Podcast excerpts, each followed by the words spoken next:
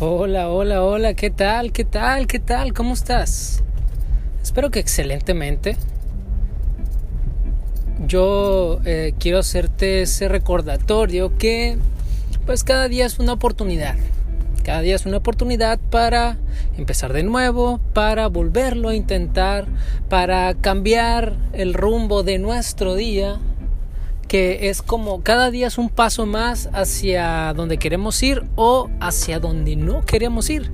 Entonces, qué mejor que pues este, este podcast lo estés escuchando pues en la mañana o en la noche, que son los momentos donde inicia o termina y donde vuelve a empezar eh, nuestro destino. Nuestro destino es la acumulación de las decisiones que hacemos hoy creo yo que eh, la vida es una causalidad, una cosa lleva a la otra conforme tú vayas eh, pues pensando qué es lo que quieres de la vida y eso es muy importante, es muy importante que tú como eh, joven, joven adulto o adulto, que principalmente las personas que me escuchan son entre 18 y 25 años, pues que escojas bien qué quieres hacer en esta vida. No te digo que eh, no estoy hablando de carreras, no estoy hablando nada de eso, estoy hablando de, de ese ikigai, de ese propósito de vida, qué es lo que tú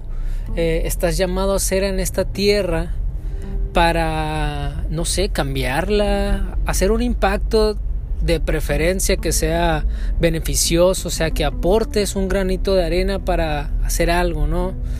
Yo, yo por ejemplo, veo el ejemplo Em, vaya la redundancia, veo eh, el ejemplo por parte de mis padres, los que me están criando todavía, ¿no? me, siguen enseñando, son mis maestros, eh, que ellos, sus profesiones, son derivadas de una necesidad y de una de una experiencia que ellos tuvieron en algún momento en su vida y que a partir de ese momento decidieron que van a ejercerla para hacer un, beneficio a esta, a esta tierra.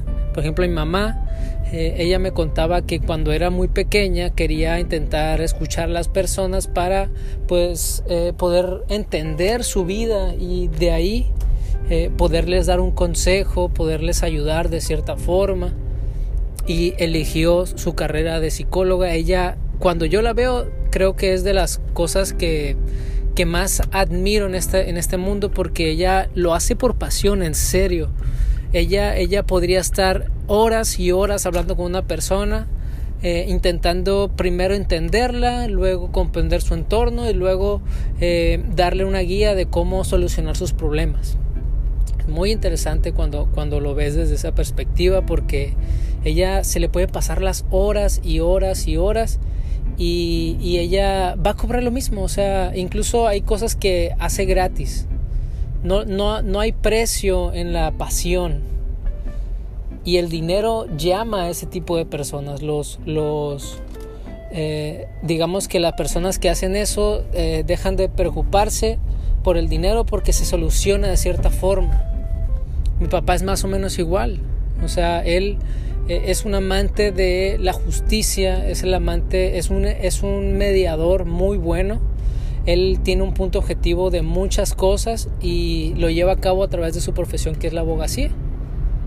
Él ejerce el derecho de forma de que las personas vean la justicia conforme pues a la ley, obviamente, no, no, no, eh, no sé y no me he puesto a pensar, posiblemente ya, ya ya lo platicaremos después, pero eh, él no emite un juicio, él es un mediador, es un negociador eh, conforme a, dos situaciones, ¿no? A veces dos situaciones o tres, eh, para, para llegar a un punto de acuerdo, un punto donde todos salgan beneficiados. Y pues después de eso, a mí me gustaría que reflexiones un poquito acerca de las cosas que te gustan. Es muy profundo y a veces muy, poco objetivo hablar y decir, vamos a, escoger una profesión y platícame qué es lo que te quieres dedicar el resto de tu vida. A veces eso, siendo jóvenes, lo tenemos un poquito difuso eh, por nuestras vivencias, por nuestra forma de vivir, a veces no es tan claro eh, al principio de nuestra vida. Te digo, yo, yo siempre estuve con esa con ese cuestionamiento. Em, recuerdo que en la secundaria eh, había cosas que me gustaba hacer, había cosas que se me pasaban las horas haciendo y, y, siempre crecí con esa, con esa situación familiar, por ejemplo, de mis, mis tíos, mi familia, siempre como metiendo mensajes acerca de qué cosas eh, dejan dinero, ¿no? preocupados principalmente por esa situación familiar, por esa situación económica, perdón. La situación económica va por delante. Primero mira el, el, resolver el tema del dinero y luego ya ves lo que te gusta. Entonces uno comienza a tomar decisiones conforme a eso. También el, el tema es que pues a veces uno se vuelve eh, infeliz haciendo ciertas cosas porque no te, no te apasionan, entonces no lo haces con la mejor forma y no ganas porque haces un trabajo mediocre o, ese tipo de cosas o al fin y al cabo no haces como, como, como el mayor esfuerzo, no sé cómo llamarlo. El chiste es que pasa en nuestra vida donde tomamos ciertas decisiones y creo que todo va encaminado en la educación, ¿ok? Digamos que estamos en la secundaria, comenzamos a llevar ciertos talleres. Creo que si tú estuviste en una escuela técnica, em, pasa esto, tienes que escoger un taller. Entonces, eh, tomas decisiones conforme a lo que ves, ¿no? Oye, ¿dónde van mis amigos? ¿Dónde va la mayoría? Comenzamos a tener influencias sociales. Eh, imposición social y a veces también eso nos marca en cierta forma y nos pone en lugares donde no nos gustan simplemente por no ser eh, catalogados como, como raros o como, como que no estamos siguiendo a la mayoría. La otra es cuando uno comienza a pasar a la prepa que los profesores te van, te van enseñando conforme ellos viven, ¿ok? Conforme ellos se desarrollan, y te van enseñando que la vida pues es trabajo, los papás te comienzan a inmiscuir un poquito en, en, las áreas del trabajo, posiblemente sea tu caso que desde prepa o secundaria ya tenías un empleo o empezaste con ciertas actividades económicas para pues solucionar pues los problemas que tenemos en casa, aportar en casa o también eh, comenzar a, a, comprarle nuestras cosas, ¿no? nuestros caprichos, cosas que nuestros papás no nos pueden comprar, en fin. Ahora, cuando pasamos a la universidad, creo que es, el, es de las mayores crisis que los jóvenes pasan, ¿ok? La gente que no lo tiene claro, por, porque en la escuela te comienzan a enseñar muchas cosas, muchas cosas, pero no te encaminan a, a tus pasiones, porque a veces no están ofertadas en, la carrera donde estás, a veces no, mil y una cosas, ¿no? De que, de que eh, posiblemente en tu ciudad no está la carrera que quieres. Eh, en mi caso, por ejemplo, que no estaba tan desarrollado el internet y ese tipo de cosas, no había tanta permeabilidad de información de qué hacer con tu vida, qué cosas se te podrían llevar a mejores eh, caminos, mundos, ese tipo de cosas. Entonces escogías lo que había, ¿no? Y uno se conforma. Y vives en una vida de conformismo y, eso se va quedando como un tatuaje mental, creo que ya hemos platicado sobre eso. Y fíjense, yo, yo quiero, quiero plasmarlo con algunas experiencias. Eh, ya te platiqué la de mi mamá, por ejemplo.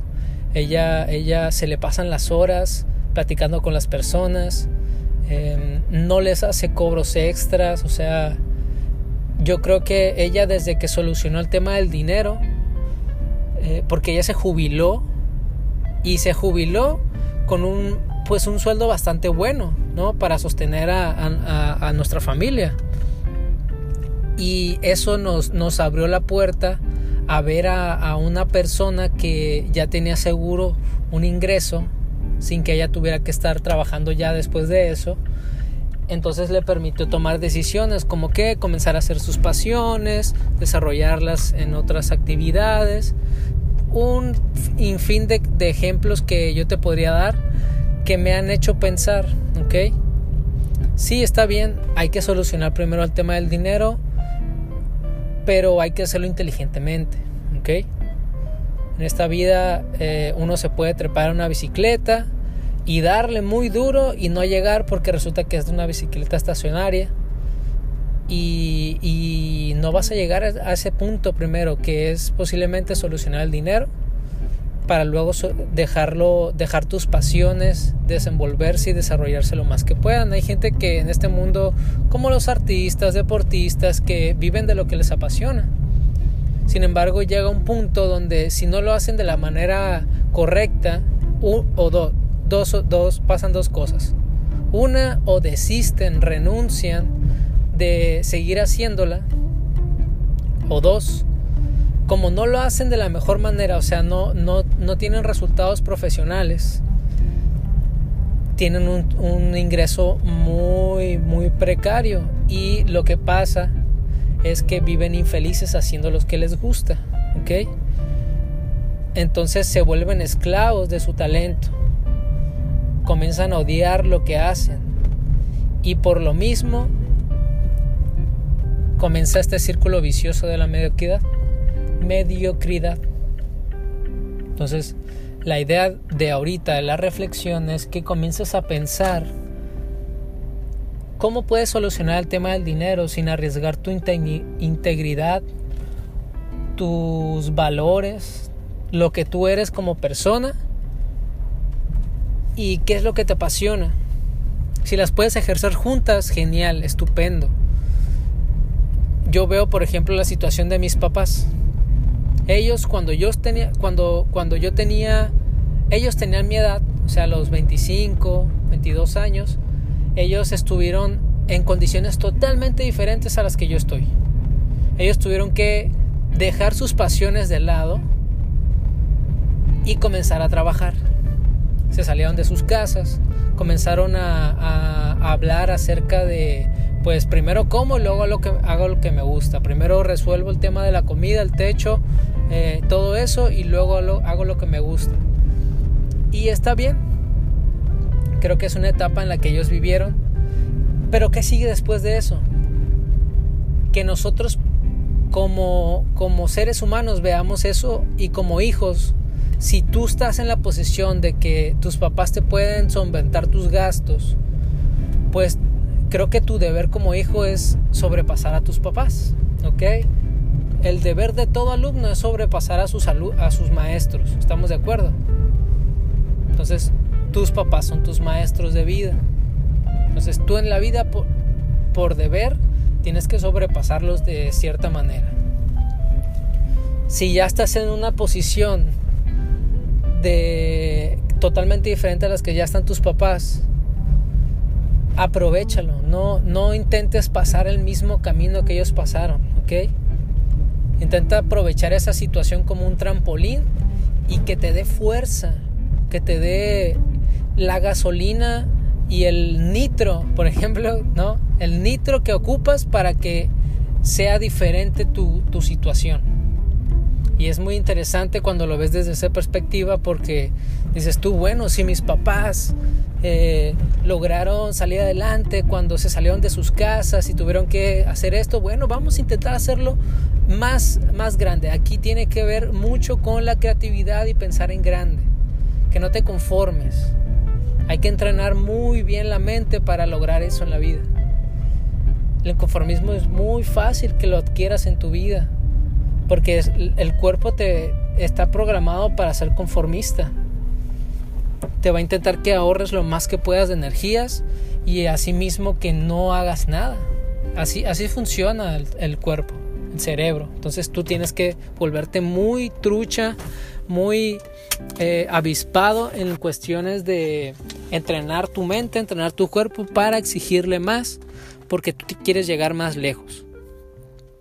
Eso tiene que ver mucho con el propósito de vida. Y pues ya te he dado algunos ejemplos. ¿Qué cosa harías tú sin, sin que eh, se te pasara el tiempo tan, tan lento? Hay cosas que no nos gustan hacer, está bien. Hay cosas en la vida que tenemos que hacer y no nos gustan. Sin embargo, hay otras cosas que tú sí puedas enlistar que las podrías hacer incluso gratis. No te no sientes que el tiempo pasa. Ese tipo de cosas van en la lista de tus, tus posibles opciones de qué podría ser tu propósito de vida. Eso es muy importante. Y necesitamos más personas como esas. Entonces, esta es la ubicación de la semana. Es un llamado a la ubicación. es tu decisión si quieres seguir haciendo lo que haces, porque nosotros somos dueños de nuestra vida, de nuestras decisiones, de nuestro cuerpo.